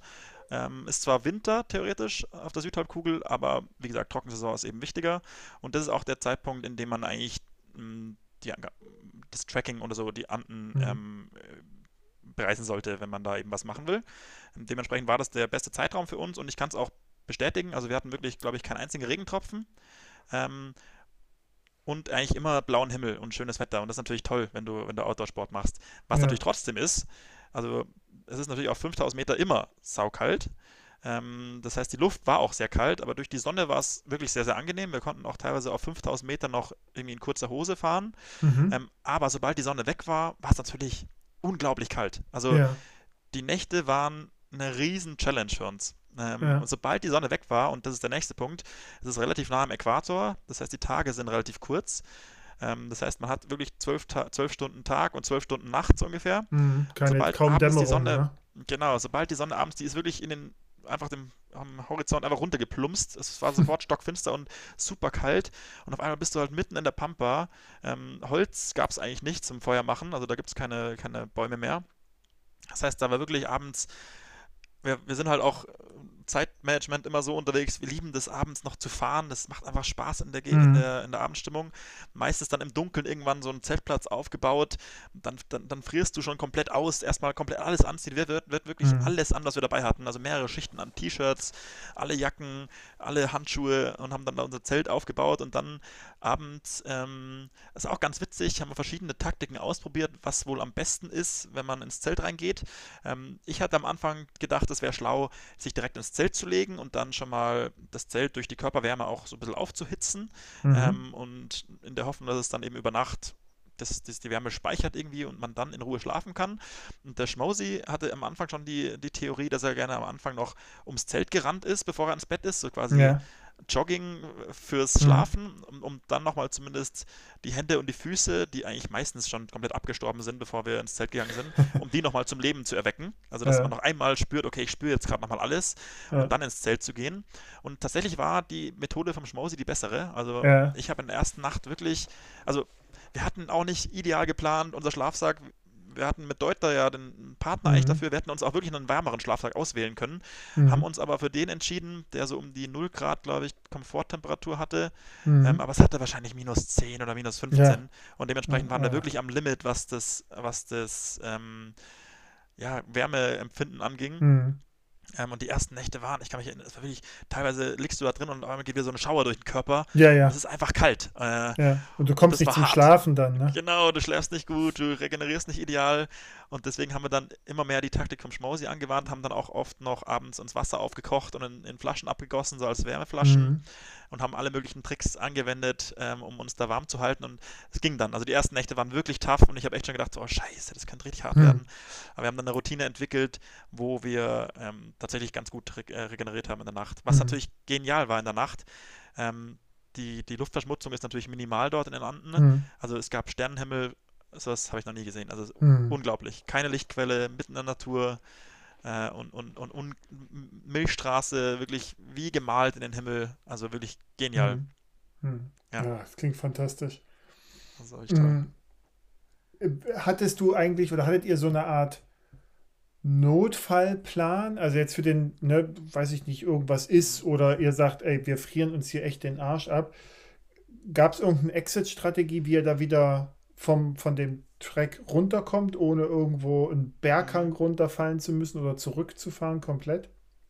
Genau, also bis zu dem Track hin sind wir ja doch noch fast jeden Tag zumindest durch kleine Bergdörfer gekommen als Exitplan, mhm. aber im Track selbst, es hätte schon, es gibt immer mal wieder Wege, die, die von dem Track weggehen mhm. in, in eine Stadt. Also es glaube ich wäre schon immer ein Tagesmarsch entfernt eine Stadt mhm. gewesen, was natürlich nicht unmittelbar viel bringt, weil die Bergdörfer haben natürlich auch nichts. Mhm. Das heißt, ähm, so einen richtigen Exit-Plan, wenn wirklich ein Notfall eingetreten wäre, wäre schon, also die nächste Stadt ist eigentlich Lima, also mhm. die nächste richtige Stadt. Das wäre schon sehr weit gewesen. Also man muss da schon aufpassen, dass dann wirklich, dass man alles so, so noch im Griff hat. Ähm, so mhm. richtige Exit-Pläne arbeiten wir da nicht, nicht aus. Ähm, ja, haben halt alles dabei, um uns auch erst zu versorgen. Ja. Aber ja, hattet ihr das vielleicht machen kann. Hattet ihr so ein Satelliten-Tracking äh, mit dabei? Also Garmin InReach oder sowas in der Richtung? Nee, tatsächlich auch nicht. Also da sind wir auch äh, ein, bisschen, ein bisschen naiv immer unterwegs. Ähm, wir haben natürlich eine SIM-Karte vor Ort, die ja. natürlich auch nur bedingt funktioniert. Ja. Ähm, das heißt, wir haben eigentlich darauf gesetzt, dass wir zumindest als Team zu zweit dann einen haben, der dann im Fall der Fälle vielleicht Hilfe holen kann oder so. Ja. Äh, ja keine Ahnung, so richtig, so richtig bis ins Detail durchgeplant haben wir das nicht. Aber es ist halt immer noch Bikepacking. Mhm. Und das haben wir irgendwie gefühlt im Griff. Das haben wir oft genug gemacht und da haben wir gedacht, mhm. da fühlen wir uns eigentlich safe genug, um, um, das, mhm. um das zu machen. Und konntest du jetzt auf dem Track an sich äh, viel fahren oder war es dann tatsächlich mehr, ihr seid äh, gewandert und hattet das Fahrrad halt dabei? Mhm, genau, also es, es, sind, es sind dann keine Straßen mehr, logischerweise. Ähm, mhm. Es sind wirklich Wander-Single-Tracks. Wir hatten wieder, mhm. wir hatten wieder ein Mountainbike-Setup dabei, also wir hatten ähm, ein Hardtail-Mountainbike beide. Mhm. Ähm, und sobald es natürlich bergauf geht, auf einem Single-Track, ist einfach schwer. Also ja. du kannst dich entweder durchquälen, aber ich glaube, es ist weniger Energie, wenn du es schiebst. Mhm. Das heißt, wir haben alles, was dann bergauf ging. In dem Y-Wash-Track kann man es so ein bisschen ähm, auf fünf Pässe, glaube ich, ähm, reduzieren. Und eigentlich hatten wir in den, ich glaube, wir waren nur sechs Tage im Track dann tatsächlich, ähm, kann mhm. man eigentlich den Tag so beschreiben, dass wir versucht haben, immer, also man muss das Höhenprofil so vorstellen wie so eine, wie so eine, ja, so eine Sinuskurve, also immer hoch, mhm. runter, hoch, runter, hoch, runter und die, die, der höchste Punkt war immer so auf 5000 und der tiefste so auf 4, 5 oder so und im, im tiefsten mhm. haben wir versucht immer zu schlafen, weil je ja. höher, desto kälter. Ähm, und dann ging es immer mor morgens meistens erstmal eine Schiebepassage. Mhm. Ähm, Kreislauf ankurbeln. Aber sowas von, das, das, merkst du direkt, also das ist super anstrengend gewesen, aber zum Schieben schon möglich. Mhm. Teilweise haben wir es getragen. Wir hatten so ein Fahrradtragesystem mit dabei, mhm. ähm, Huckebike, wo man das so in den Rucksack reinhängen kann. Mhm. Grundsätzlich die Idee haben wir auch wieder kurz davor einmal getestet, ob das klappen kann. Natürlich ohne Bikepacking-Setup. Mit mhm. Bikepacking-Setup ist es halt schon schwer, was du dann auf ja. deinem Rücken drauf hängst. Ja. Wir hatten ja dann wirklich viel dabei und wenn du dann das auf dem Rücken hängst, war das zwar schon einfacher wie jetzt schieben, aber halt, es drückt halt trotzdem immens in die Schultern rein. Also, so richtig also du kannst das mit dem, mit dem Rucksack kombinieren, dieses Huckebike. Mhm. Das ist eigentlich nur so ein kleiner Knopf, den du am Rahmen festmachst und so eine kleine ja. Platte, die du auf den Rucksack baust und dann schiebst du das da einfach so oben rein und dann passt das Fahrrad so quasi falsch rum auf dem Rücken ja. ähm, und die Bikepacking-Taschen kannst du auch am Fahrrad lassen. Aber gibt es doch trotzdem, ein Foto von, ach nee, äh, doch, ein, doch, doch das ist, das, ist das, wo das, aber, genau. wo das Fahrrad so, so verkehrt genau, rum hast und die Pedale auf der Schulter. Das ist das Setup und das Coole daran mhm. ist eben, dass du die Hände frei hast. Mhm. Du musst es nicht, wie wenn du es trägst, ähm, festhalten mit den Händen, sondern kannst die Hände frei und das macht es schon angenehm zu wandern. Also in den Alpen bin ich echt verliebt in das Setup, weil wenn du nur das Fahrrad drauf hängst, ist es angenehm, aber mit dem Bikepacking mhm. waren es halt dann doch irgendwie 30, 40 Kilo, die du da auf dem Rücken hängst ähm, und dann halt mhm. auch ja, mit dem Gleichgewicht und so, das ist halt nicht ideal zentralisiertes Gewicht. Das war schon hart, aber es war trotzdem teilweise angenehm, so ein bisschen variieren zu können zwischen Schieben und, und Tragen.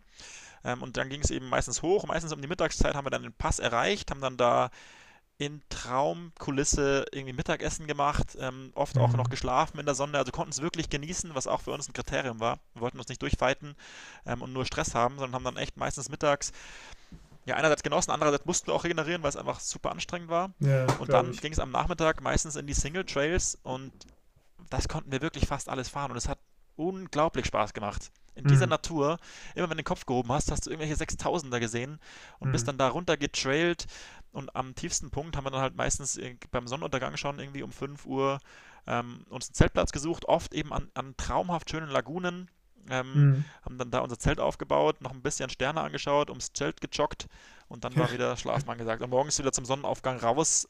Traumlandschaften um uns rum. Mhm. Tolle Zeit, wenn ich mich jetzt zurückerinnere. Freue mich auf die Filme. Ja, also ich, ich auf jeden Fall auch. Und wie ich da sehen kann, auch äh, äh viele deiner äh, äh, deiner Leute da, die, die ja auch folgen auf Instagram und so, da ist ja gerade unter dem Bild mit dem Tragefahrrad da, ne, äh, es steht ja. da schon, Mensch, da, da sind wir ja echt gespannt.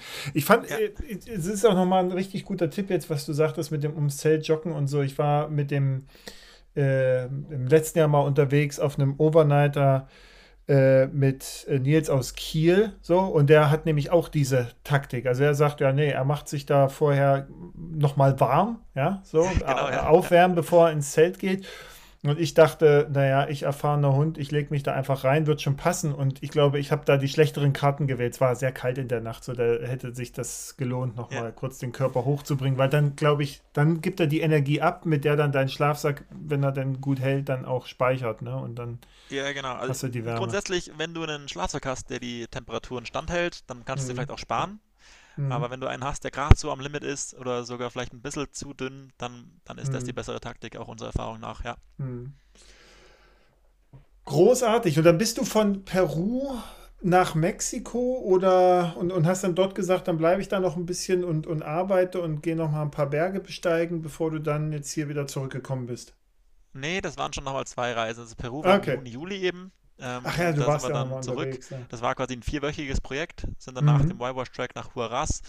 Haben dann nochmal vier, fünf Tage, glaube ich, mhm. ähm, theoretisch Urlaub gehabt. Aber Urlaub checken wir beide mhm. nicht so. Also bei uns war halt, mhm. okay, wir machen noch eine Expedition, haben noch einen sehr hohen Berg dort bestiegen äh, als äh, mhm. über Gletscher und so, ähm, haben nochmal eine, eine Wandertour eben gemacht, sind dann noch einen Tag surfen gewesen an der Küste und sind dann direkt mhm. wieder heimgeflogen.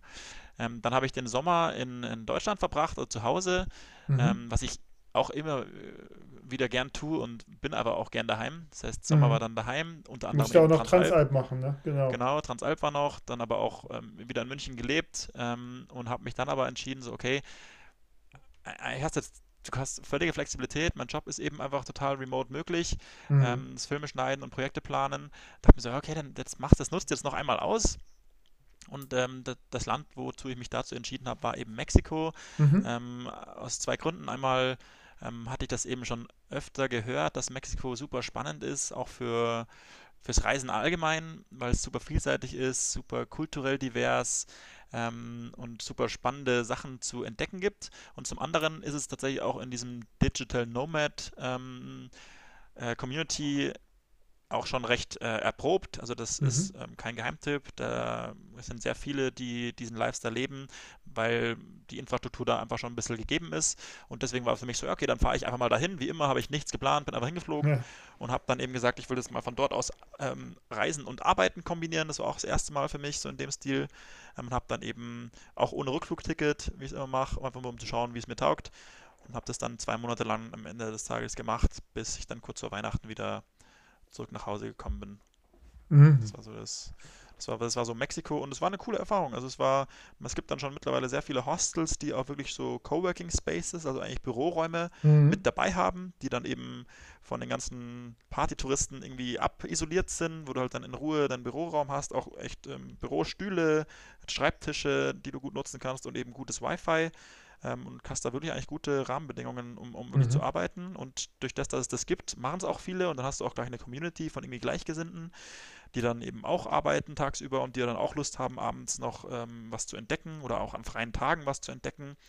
Und ähm, da hat Mexiko sehr, sehr viel zu bieten. Über Dschungel, Maya-Ruinen, Tauchen an der Karibik, Zenoten besichtigen, Land, äh, Hinterland, Bergwelten, mhm. ähm, Pazifikküste mit Surfing, verschiedenste Tiere. Also ich habe wirklich ganz viele Wildtiere gesehen, von Krokodilen, Affen, ähm, Wale, Delfine, äh, sämtliche Vögel und, und, Dschungeltiere. Also alles Mögliche. Und dann hat es eben auch, und das hat mich dann eben noch gereizt, ähm, einen sehr, sehr hohen Berg, was man gar nicht mit mhm. Mexiko so verbindet. In Mexiko ist nämlich der dritthöchste Berg Nordamerikas tatsächlich. Mhm. Also mit 5600 irgendwas Metern, der Pico Orizaba. Mhm. Ähm, und den habe ich dann so Mitte der Reise so, ist der mir so ins Visier gerutscht und habe so, oh, das wäre noch spannend, hinten raus ja. Ähm, und habe dann dort spontan entschieden, den würde ich gerne noch versuchen zu besteigen. Ähm, ist natürlich ein Gletscher oben, das heißt, da muss man schon ein paar Vorkehrungen treffen. Ja. Hab dann irgendwo gelesen, dass man das auch alleine machen kann, also ohne Guide. Okay. Ja. Ähm, das ist für mich auch immer spannend, äh, weil Guide bei solchen Touren extrem teuer sind. Also mhm, der, ja. die Besteigung mit einem Guide hätte da 1000 Dollar gekostet, also US-Dollar. Mhm. Also wirklich kein mhm. Spaß für eine Zwei-Tages-Besteigung. Ich dachte mir so, okay, ich habe schon Erfahrung in dem, in dem Bergsteiger-Ding, zumindest ein bisschen. Ähm, ich schaue mir das mal einfach aus der Nähe an, fahre dahin, organisiere mir das alles selber und ähm, leihe mir dann das Equipment und mhm. versuche es dann mal selbst. So war die Grundidee. Steigeisen brauchst du da, ne? Genau, du brauchst alles. Also es ist da oben mhm. schweinekalt. Ich hatte natürlich nur Strand-Equipment äh, so ein bisschen dabei. Ich musste mir also wirklich alles leihen. Ich habe mir dann Schuhe geliehen, ähm, komplette Kleidung, also auch lange Unterhose, mhm. ähm, Hose, verschiedene Jacken. Und das Coole war, ich war in so einem kleinen Bergdorf davor, der hatte nur so ganz altes Material. Das war herrlich. Also ähm, ich hatte wirklich Jacken an, die waren so alt, so oldschool, richtig Retro-Style. Genauso ja. auch die Schuhe und alles an Equipment, aber ich, es war okay. Also es war wirklich okay. Mhm. Ich dachte mir so, es ist alt, aber es, es scheint zu funktionieren. Mhm. Genau, also auch Wanderschuhe, dann eben Steigeisen, Eisaxt, äh, Helm, Stirnlampe, Handschuhe, alle möglichen Jacken, ähm, dann auch ein Zelt, weil man im Highcamp dann eben auch zelten muss, dementsprechend auch ein Schlafsack, Isomatte, also wirklich einfach alles eigentlich. Das mhm. Einzige, was ich dabei hatte, war noch war mein Rucksack, äh, meine Unterhosen, ich habe sogar Socken geliehen. Ich habe wirklich alles geliehen eigentlich. Ja. und habe mir dann eben da mein, mein Setup zusammengestellt, dann schon auch ein bisschen dann mich da akklimatisiert eben, ein paar Touren gemacht, um auf 4700 mal hochzugehen, auf 4900. Ähm, aber und dann war es eben soweit. Und ich habe auch dann mit Leuten geredet, auch mit Guides, und die haben auch gemeint, technisch ist der Berg machbar, also auch alleine. Es, ist, es, gibt auch keine Spalten in dem Gletscher, weil sonst musst du natürlich in der mhm. Seilschaft gehen. Mhm. Ähm, und das waren alles Argumente, wo ich gesagt habe, okay, eigentlich, dann würde ich nur dem Guide hinterher wackeln. Das kann ich selbst auch, war zumindest meine Denkweise und habe dann ähm, bin dann eben hoch in dieses Highcamp gefahren. Das konnte man noch mit dem Auto erreichen. Mein Zelt da aufgebaut, habe mich nochmal akklimatisiert. Und dann ging es los. Man besteigt solche Berge ja nachts. Das heißt, ich bin dann 2 Uhr nachts aufgestanden. Man ist da, also man ist da nicht alleine, das sind schon auch andere Gruppen unterwegs. Ich war dann aber extra, ich war nicht samstags, weil am Wochenende tatsächlich sehr viel los ist. Ähm, das wollte ich auch nicht, ich wollte nicht, dass zu viel los ist, aber ich wollte auch nicht ganz allein sein. Also als bisschen, bisschen Backup zumindest. Ähm, bin dann sonntags hochgegangen. Ähm, Bedingungen waren super an dem Tag. Also ähm, Tage davor waren eigentlich sehr viele Wolken drin gehangen. An dem Tag war es super klar. Und dann geht es halt los. Dann, dann geht es erst über so ja, Stein. Ähm, Stein- und Schneemischgelände hoch, bis du an den Gletscherrand kommst. Der ist dann auf 5000. bis dahin hat auch alles super funktioniert, war auch genau in meinem Zeitplan, den ich mir so davor ähm, zurechtgelegt hatte. Also viele Leute steigen auch schon um 11 Uhr nachts auf, mhm. die halt dann ein bisschen langsamer unterwegs sind, aber ich wusste, ich bin eigentlich da schnell unterwegs, bin erst um 2 Uhr nachts los, ähm, kam dann genau wie geplant in diesem Gletscher an. Da ging es mir auch noch wunderbar.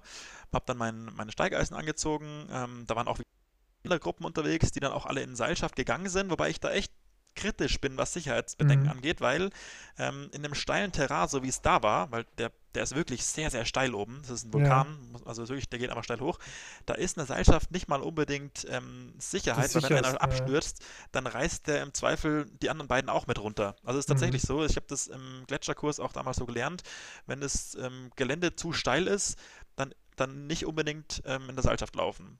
Wie auch mhm. immer, die Leute dort machen es so ähm, und vielleicht gibt es auch dann für, für komplette Laien nochmal mehr Sicherheit. Vielleicht kann der Guide die dann doch halten.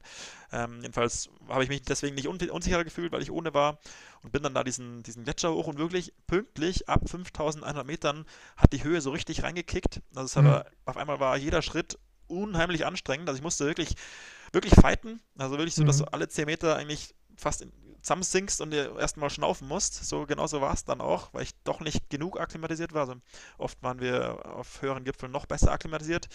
Aber habe es trotzdem geschafft. Ähm, also die letzten Meter waren wirklich zart, bin aber pünktlich zum Sonnenaufgang dann auf diesem Gipfel gewesen und wirklich einer der coolsten Gipfel, die ich je bestiegen habe, weil man muss sich vorstellen, ähm, es ist nicht so, dass da ein Gebirge außenrum ist, so wie, es, wie man es hier kennt aus den Alpen, sondern es ist wirklich ein einziger Berg. Das ist dieser Vulkan. Ja. Der ist so viel höher wie alles außenrum. Ähm, also der Vulkan hatte 5600 Meter und ich glaube, alles außenrum war ungefähr auf 2000 Meter. Das heißt, es war eine unglaubliche Aussicht bei perfekten mhm. Bedingungen. Wirklich unglaublich. Ähm, ewig weit genialste Landschaft ähm, und der Krater oben von diesem Vulkan war auch der spektakulärste, den ich, den ich je gesehen habe. Also der war wirklich wie im Bilderbuch ein wunderbarer Krater oben und das im Sonnenlicht, im Sonnenaufgangslicht. Also wirklich Perfekt. absolut Wahnsinn. Also mein, mein wirklich absolut Highlight aus zwei Wochen, Me zwei Monaten Mexiko. Ähm, ich habe auch einen Film drüber gedreht, den ich auch noch schneiden werde. Habe sogar die Drohne steigen lassen auf 5600 Metern, obwohl die Drohne hm. eigentlich offiziell nur bis 4000 Meter fliegt. Hm. Ähm, und tolle Aufnahmen gemacht und das will ich auch ähm, quasi Dokument, Dokument, also einen Dokumentarfilm mhm. drüber, drüber rausbringen. Also war ein toller Abschluss und genau die Art von Abenteuer, wie ich es wie eben liebe. Fantastisch. Dann ging's Peter, ein, äh, eine letzte Frage an dich und zwar von Hummel Rosalinde. Mhm. Äh, welches große Reiseziel möchtest du dir noch unbedingt erfüllen? Ähm, ich bin jemand, gerade im Hinblick auf Reisen halte ich nicht viel davon, mir jetzt so ein Reiseziel ewig aufzusparen. Also zu sagen, mhm. ja, ich will irgendwann mal dahin. Die meisten Sachen, die ich gern machen würde, die mache ich dann einfach und fahre dann mhm. einfach hin. Ähm, also ich bin jetzt keiner, der irgendwie sagt, ich will jetzt in der Rente, will ich mal mhm. irgendwann mhm. das und das machen. Da halte ich auch echt nichts davon. Ich meine, ist dann auch zu spät dann, oft. Ja, entweder du kannst es dann physisch nicht mehr oder dir fällt irgendwie kurz davor ein Baum auf den Kopf und mhm. du kannst es nie realisieren. Mhm. Ähm, deswegen gibt es jetzt nicht so ein Ding, aber natürlich gibt es Ideen, die wir jetzt demnächst machen wollen. Ähm, mhm. und, und, da gehört natürlich auch wilde Gebiete dazu. Irgendwie. Ist schon ein bisschen Spoilern. Ich, meistens halte ich es gerne noch ein bisschen zurück, aber so ein bisschen anteasern vielleicht. Also wir haben, wir haben vor, was in Afrika zu machen, das erste Mal. Ähm, wo sicherlich spannend wird, auch vor allem was Wildtiere und sowas angeht, wird das wieder eine neue Challenge. Ähm, und dann wird Zentralasien hoffentlich endlich mal realisiert dieses Jahr, mhm. wo, wo, auch einfach viel Wildnis zur Verfügung steht. Ähm, genau, so das sind die, die Themen eigentlich, wo dieses Jahr, was größere Reisen angeht, im Fokus stehen, plus natürlich die klassischen Alpengeschichten. Mhm. Genau. Transalp geht immer. Trans, ah, Transalp freue ich mich jetzt schon wieder drauf, wird ein Highlight, ja. ja. Genau. Peter, vielen Dank ist das vorbei. War, mein Gott, das geht immer schnell ja, rum hier. Ja, du, ich, ich habe gerade auch geguckt. Also ich hätte auch äh, nicht gedacht, dass wir jetzt schon so weit sind. Äh, äh, fantastisch. Sehr inspirierend. Äh, na, also nach wie vor unglaublich, was du da an, an tollen Erlebnissen so sammeln kannst und, und äh, was du da so äh, planst und gemacht hast vor allen Dingen. Ich freue mich sehr auf den Peru-Film jetzt natürlich, oder die Filme wahrscheinlich wird es eine, ja, so eine kleine, kleine Serie, Zwei, drei oder wie Teile werden es wahrscheinlich werden. Genau. genau. Also und allen anderen äh, äh, packe ich hier auch in die Show Notes äh, den Link zu deinem YouTube-Kanal und zu deinem Instagram-Kanal. Da können Sie sich dann quasi jetzt zurücklehnen bei dem schlechten Wetter, was wir hier aktuell haben und dann sich damit äh, vergnügen. Peter, vielen Dank Ja, dir. schön, ja. Ja, vielen Dank dir. Freue mich dann schon auf den nächsten Austausch in zwei Jahren. Ja, genau. Wieder im Januar. Also denn, Genau. bis dann. Super, alles Gute dir. Danke Ciao. Dir. Ciao, ciao.